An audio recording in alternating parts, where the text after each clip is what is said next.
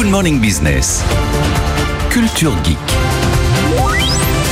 Le métavers, c'est donc pas tout à fait mort, Anthony, puisque vous en avez visité un, celui de Disney. Ouais, absolument. Enfin, je voulais vous parler d'une innovation qui a été dévoilée par Disney et qui effectivement pourrait peut-être redonner goût au métavers. C'est un tapis, un tapis qui pourrait transformer complètement l'expérience qu'on a quand on est en réalité virtuelle. Je sais pas si vous en avez déjà fait l'expérience, mais c'est toujours un petit peu frustrant parce que visuellement, quand on a un casque de réalité virtuelle sur la tête, c'est très spectaculaire, mais on est toujours limité physiquement par l'endroit où on se trouve, par les murs de son salon. Bah voilà, forcément. Là, ce qu'ils ont mis au point, alors pour l'instant c'est au stade de prototype, hein, mais c'est un, tapis à 360 degrés qui permet de se déplacer physiquement quand on a un casque de réalité virtuelle sur la tête.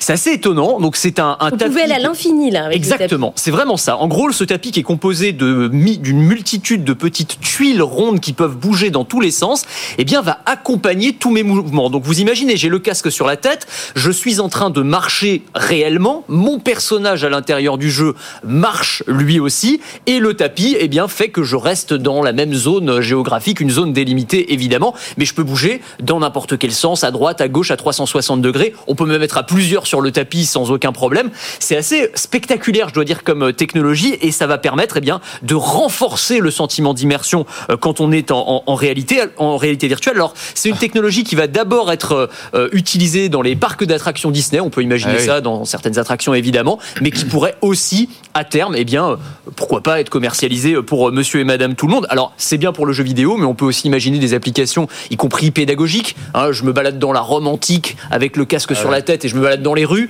Euh, des applications dans la formation professionnelle. Enfin, il y a plein de cas d'usage pour ce euh, tapis de sol mouvant. Il n'y a pas que Disney, il hein, y a plein d'innovations euh, sur le jeu immersif. C'est ça. En fait, l'idée, ça va être de faire appel à tous nos sens pour renforcer le sentiment d'immersion quand on est en réalité virtuelle. Alors, ça va être l'ouïe, euh, l'ouïe et, et, et, la vue, ça c'est la base évidemment, mais ça va être le toucher. Euh, alors, ça va être des, euh, des vestes qui vont permettre de ressentir physiquement ce qui se passe à l'intérieur de l'écran. Ça va être des gants. Par exemple, comme quand on est touché par une balle. Quand on est touché par, par une balle, on va sentir le, un choc, évidemment moins fort, mais enfin on va sentir quand même le choc. Les gants sur lesquels travaille Meta notamment sont des gants haptiques qui vont permettre de toucher physiquement ce que je vois à l'écran dans mon casque de réalité virtuelle. Si je joue du piano en réalité virtuelle, je vais sentir les touches du piano sous mes doigts. Si je serre la main à un Ça client en visioconférence, ouais. je vais sentir sa main qui se serre autour de la mienne. Donc là aussi, en termes d'immersion, et, et, ça va, ça va renforcer complètement le, le, la sensation. Et on pourrait même utiliser l'odorat. On commence à avoir des petites capsules olfactives dans les casques de réalité virtuelle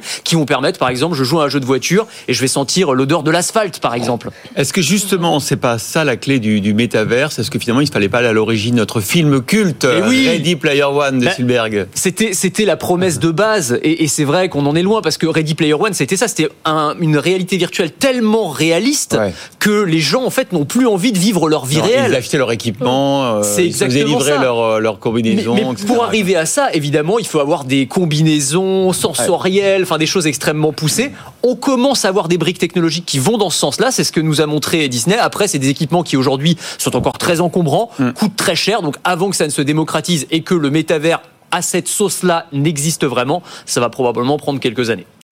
Et si vous aimez la tech et l'innovation, je vous propose de me retrouver dans Le meilleur reste à venir. C'est le podcast qui veut vous donner envie de vivre en 2050, à retrouver sur le site de BFM Business et sur toutes les plateformes.